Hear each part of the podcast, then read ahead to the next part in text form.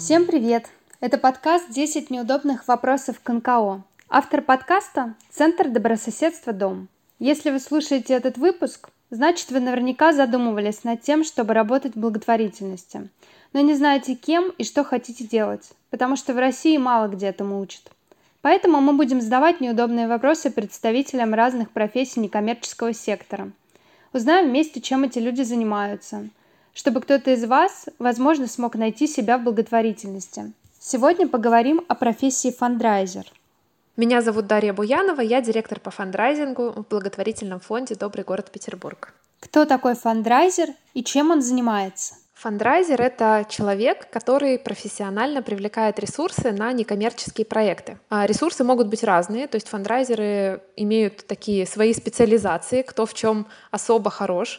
Например, есть фандрайзеры, которые профессионально работают с частными пожертвованиями, есть те, кто работает в основном с корпоративными источниками и ресурсами, те, кто хорошо пишут заявки на грантовые конкурсы, и это такой грантовый фандрайзинг, ну и так далее, да, то есть основные вот эти. Есть отдельно особенно, например, э, те, кто специализируется на краудфандинговых кампаниях или на развитии фондов целевого капитала. Это вообще такая прям сложная история на много лет вперед. В десятках фондов и некоммерческих организаций по всей стране есть такая отдельная должность — фандрайзер. Сколько зарабатывает фандрайзер? Он получает процент от привлеченных средств?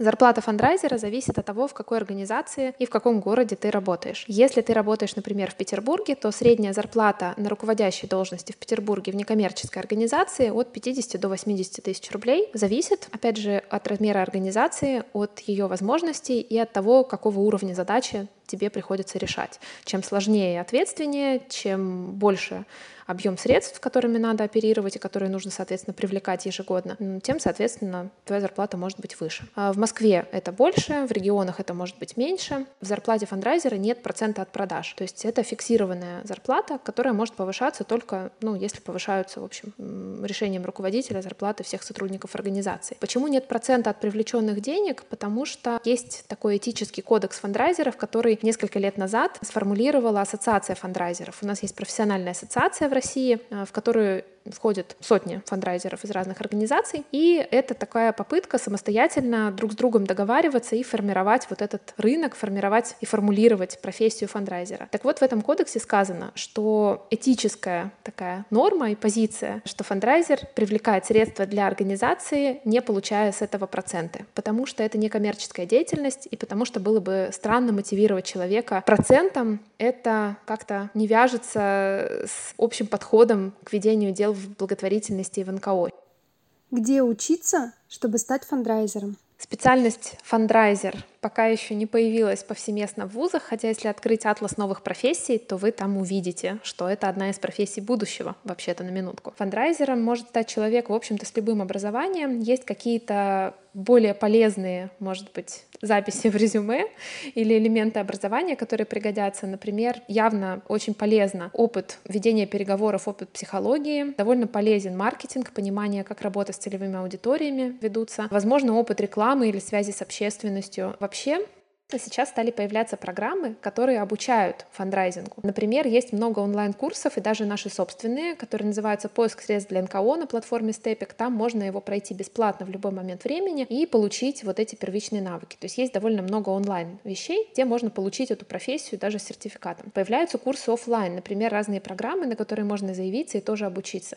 И даже несколько университетов, не могу вспомнить какие, но за последний год или несколько лет это было два, по-моему, университета, запускали курсы дополнительные дополнительного образования или повышения квалификации по вот этой специализации фандрайзинг. В общем-то, явно этого будет становиться больше, потому что профессия становится уже ну, действительно профессией. Какие личностные качества необходимы, чтобы стать хорошим фандрайзером, а какие будут мешать? Фандрайзеру очень полезно определить свою специфику, потому что для разных типов фандрайзинга нужны разные навыки и типы людей. Есть люди, которые талантливые, э, такие экстраверты, которые классно общаются, здорово выступают и могут зажечь перед аудиторией на сцене. И тогда это фандрайзеры, которые, например, специализируются на корпоративных средствах или на частных пожертвованиях. или на работе с какими-то сообществами. А есть люди, которые довольно такие офисные, которым не очень приятно чувствовать себя на сцене или в центре внимания, но которые супер талантливо пишут заявки, оформляют презентации фандрайзинговые, например, и вообще ведут переписку. Тогда таким людям тоже находится место, либо они руководят вообще фандрайзингом, либо они занимаются грантовым фандрайзингом. В общем, сфера такая многообразная, что всегда можно найти себе применение. Мне кажется, что хорошему фандрайзеру очень пригодится понимание своей мотивации и вообще такой, может быть, даже эмоциональный интеллект и рассудительность. Это может быть как интроверт и так экстраверт. Это, в общем-то, не важно, да, как я уже говорила, можно найти себе ту нишу в фандрайзинге, которая тебе близка. Но то, что точно важно для фандрайзера, первое — это видеть миссию и какую-то цель, ради чего вообще это делать. Мне кажется, что самые талантливые фандрайзеры — это те люди, которые верят в то, на что они привлекают и ищут средства. Второй тип людей — есть те, кто талантливо ищут средства на разные абсолютно цели насколько я могу судить по знакомству с такими людьми, это люди, которых драйвит сам процесс привлечения средств на что-то классное и хорошее. Это люди, которые кайфуют и получают удовольствие, и для которых это такой вызов, и как в спортивных соревнованиях, знаете, такой интерес добежать до финиша, вот этот азарт, привлечь ресурсы, чтобы этот проект случился, найти средства, найти партнеров, ставить перед собой определенный вызов и дальше хотеть убедить людей и хотеть дать людям вот эту радость и счастье, стать партнерами классного проекта, вложиться в то, в чем есть большой смысл и польза для других людей. Не очень хорошие фандрайзеры — это такие слишком фанатичные люди, которые считают, что есть только одна правда, и эта правда их, и не умеют слушать. Фандрайзер — это такой человек, который искренне любит слушать и слышать людей, и которому интересны люди. Что самое интересное в работе фандрайзера? А что самое сложное?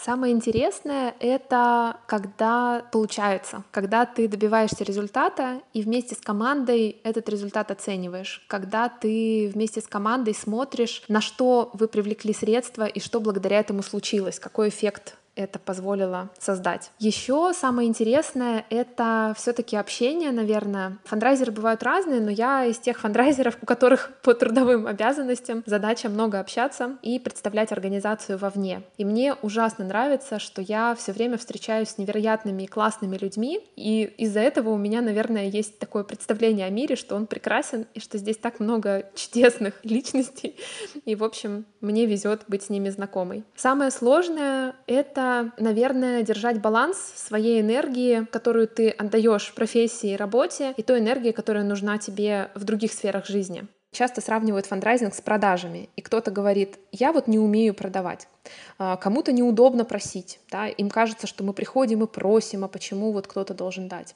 Кто-то не верит до конца в идею и не понимает, кто-то не до конца разобрался с аргументами, почему действительно это важно поддержать. В общем, фандрайзинг — это на самом деле довольно сложная задача, которая практически всегда выглядит как вызов. То есть у тебя нет такого момента, что ты можешь привлечь средства и дальше расслабиться и год лежать и на пляже в гамаке читать книжку. У тебя есть ощущение, что ты привлекаешь средства для организации, организации нужно существовать всегда, а практически все некоммерческие организации, они такую имеют специфику, что они существуют вот на эти привлеченные средства. То есть ты все время находишься в таком состоянии, а, ну не то что гонки, но у тебя все время ты на страже, потому что ты понимаешь, что чуть-чуть расслабишься, и, возможно, а, пострадает не только твоя организация, не только ты, да, ты не своей зарплатой рискуешь, а пострадают те люди, перед которыми у твоей организации есть ответственность. И, наверное, самое сложное в фандрайзинге понимать, что это все-таки довольно ответственная вещь. То есть ты не для себя и не для удовольствия это делаешь, а от того, насколько хорошо ты сработаешь и привлечешь средства, зависит то, будут ли зарплаты у твоей организации, у команды, Будут ли существовать те программы, которые вы ведете? Получат ли поддержку и помощь те люди или животные, или природа, которым ваша организация по миссии должна помогать и которые, скорее всего, регулярно нуждаются вот в этой помощи и поддержке? Фандрайзер — это человек, от которого ждут, что ты будешь очень много такого драйва, энергетики привносить. Ждут партнеры, иногда ждет команда, ждут проекты, которых иногда нужно вдохновить и показать, как развернуть проект так, чтобы он стал привлекательным для сообществ, чтобы его хотели поддержать другие люди и организации. И эту энергию обязательно нужно откуда-то восполнять. То есть очень важно держать баланс и чувствовать, где есть личное пространство, где та энергия, которая должна остаться в семье, или то, что ты посвящаешь своим личным увлечениям, хобби. Уметь отдыхать. Назови самую большую сумму, которую ты привлекла. Как это было?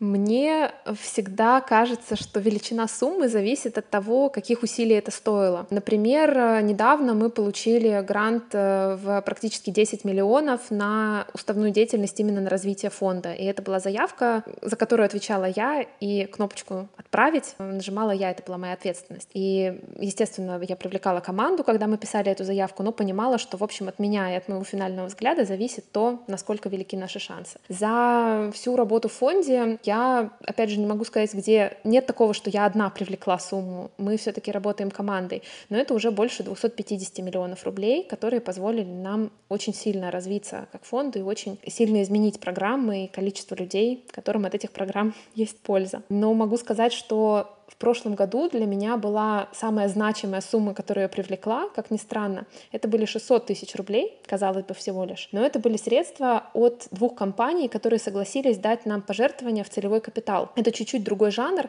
Это когда тебе дают деньги не на то, чтобы ты сейчас их потратила на проект, а деньги, которые ты отдаешь управляющей компании, и они десятилетиями лежат, приносят доход, и этот доход ежегодно позволяет тебе как раз поддерживать программы.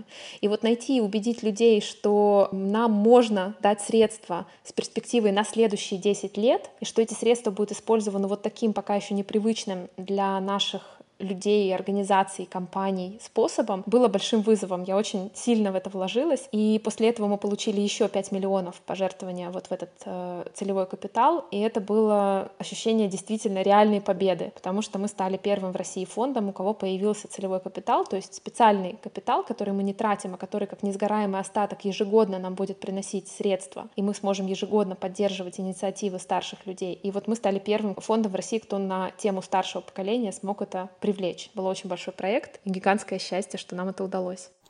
Для кого или чего проще всего находить средства, а для кого или чего сложнее всего? Здесь должна появиться ложка дегтя, потому что до этого все звучит очень оптимистично и радостно. Я могу сказать, что средства и сложно, и легко находить для всего. И вообще сложнее всего находить средства для тех проектов, в которые ты сама или сам не веришь до конца. Если не веришь и не понимаешь, что и зачем, практически нереально. Очень сложно находить средства, если тебе очень трудно действовать. Фандрайзер — это такой человек, который берет, встает и делает. Вот нет никакой волшебной таблетки. Не бывает такого, что ты где-то научилась фандрайзингу, села, и тебе начинают все нести деньги. Не бывает такого. Фандрайзер — это человек, который все время должен действовать. И нужно здесь проверить себя. Вот готова ли ты или готов ли ты реально пойти и делать, реально идти и встречаться, понимать, что тебе кто-то откажет, кто-то согласится, кто-то согласится с условиями, тебе придется вести переговоры так и сяк. Но это сложная все-таки штука. И, наверное, проще всего тому фандрайзеру, который как-то понимает,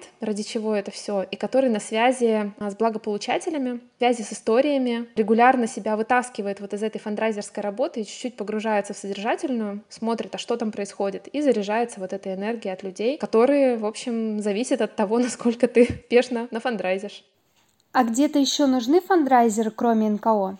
Есть ли возможность карьерного роста? Фандрайзеры в основном работают в некоммерческих организациях просто потому, что по определению фандрайзинг — это привлечение ресурсов на некоммерческие цели. Но сейчас мы живем в таком гибридном мире, и очень много организаций существуют как бы на грани между разными формами. Ну, например, социальные предприниматели. Ты вроде создаешь бизнес, и он у тебя как бизнес. Например, у тебя даже юридическая форма ООО или ИП. Но при этом ты понимаешь, что ты социальный предприниматель. И если ты будешь жить только по законам бизнеса, тебе очень сложно будет вообще прорваться на рынке, потому что, например, ты трудоустраиваешь особенных людей, да, с особыми потребностями, у тебя априори будут больше издержки ты начинаешь э, заниматься фандрайзингом, например, привлекаешь ресурсы или инвестиции какие-то на развитие. То есть таких вот пограничных историй их довольно много. Есть ли возможность карьерного роста? Я бы сказала, что да, стопроцентно есть, потому что сейчас некоммерческих организаций в России их вообще сотни тысяч, их очень много. А активных, которые здорово работают, их тысячи. И практически всем чаще всего нужен фандрайзер. Карьерный рост может быть как внутри организации, так и между ними. Внутри это прям мой пример. Когда я пришла в фонд, у нас было два с половиной человека, и я пришла на должность директора фонда. И, соответственно, часть моих обязанностей, процентов 70, это был как раз фандрайзинг, поиск новых партнеров и привлечение ресурсов на то, чтобы программы развивались. Сейчас в нашем фонде уже больше 20 человек, и я могу сказать, что вообще профиль того, что я делаю,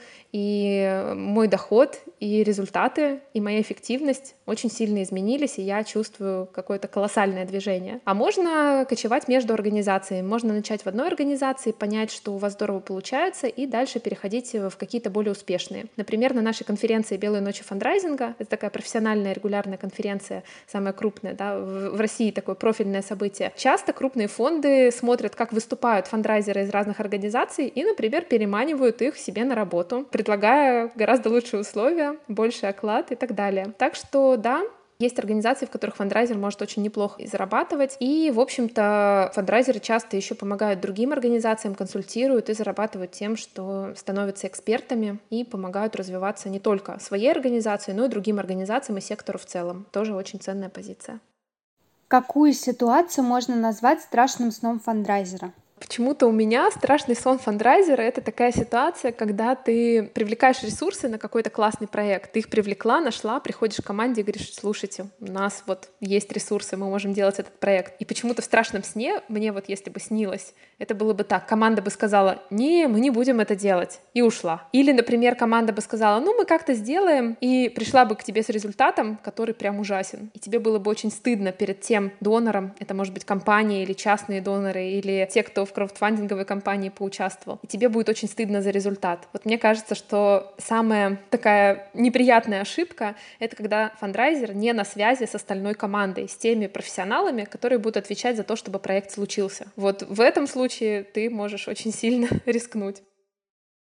Насколько высок уровень стресса и выгорания в этой профессии? Здесь я, как оптимист и сторонник баланса, конечно, буду исходить из своей картины мира, но мне кажется, довольно высок, потому что Опять же, это история про ответственность, про то, что никогда не бывает такого, что все достаточно, все время нужны средства, все время нужно еще, все время нужно дальше думать, куда. И эта история такая довольно бесконечная. Можно только осваивать более сложные инструменты, те, которые, например, будут обеспечивать вашу организацию ресурсами на долгое время. Но чтобы эти инструменты работали и их настроить, нужно преодолеть какую-то очередную планку и достичь прям мастерства фандрайзерской профессии. Фандрайзер — это тот человек, который все-таки часто сталкивается с отказом. Ты приходишь с горящими глазами и рассказываешь о проекте, который ты любишь и в который веришь, и говоришь, слушайте, но я же знаю, что вы можете его поддержать. Я же вас там не прошу последнее, не, не предлагаю, чтобы вы в ущерб себе что-то сделали, а у меня прям партнерское предложение. И если вы присоединитесь, мы сделаем вот какую классную вещь. А люди тебе говорят нет. Или начинают как-то не так, как ты ожидаешь, реагировать. Или переговоры затягиваются, становятся такими вязкими, ничего не происходит. Ну и в этот момент момент ты, естественно, после очередного отказа иногда можешь впасть в печаль, подумать, что не так со мной, что не так с тем продуктом, о котором я рассказываю, с той организацией, которую я представляю. А здесь нужно собираться, нужно просить поддержки команды. Это очень важно вообще уметь сигнализировать о том, что тебе нужна поддержка. Как это в самолете? Маску на себя, потом на ребенка. Сначала заботимся о себе, а затем привлекаем ресурсы на своего ребенка, на организацию или проект, за который вы болеете, ради которого работаете. Дай совет начинающему фандрайзеру. У меня есть такой любимый совет. Я всегда рассказываю, что мне его подарил Олег Шерпков, это директор Пензенского фонда «Гражданский союз» и мой коллега. На одной из конференций он нарисовал такую формулу на слайде и сказал, вы знаете, раньше была пословица «семь раз отмерь, один раз отрежь», а сейчас мы живем в мире, который очень быстро меняется. И пока ты будешь семь раз отмерять, учиться, думать, вникать, готовить какие-то письма, придет кто-то, кто уже тебя опередит, и ты не преуспеешь. И в сегодняшнем мире работает такой закон 3D. Делай, думай, делай. Мне кажется, что это совет, который как нельзя хорошо подходит начинающему фандрайзеру. Мне кажется, нужно делать прежде всего. Нужно начать и пробовать провести переговоры, попробовать привлечь хоть какой-то ресурс, вообще проверить, насколько вы фандрайзер. Если фандрайзер сидит дома или где-то рассуждает, или долго готовится и учится, скорее всего, успех будет очень долго приходить, если вообще придет. А если фандрайзер встает, идет и методом проб и ошибок что-то делает, в общем-то, практически все фандрайзеры, кого я знаю, начинали ровно так. Никто не учился на фандрайзеров, никто не приходил с каким-то супер ореолом, я супер фандрайзер. Просто люди приходили и понимали, что надо шевелиться, надо писать заявку, надо идти в эту компанию, надо вести переговоры, и что-то должно получиться. Поэтому вот такой мой главный совет. Делай, думай, делай.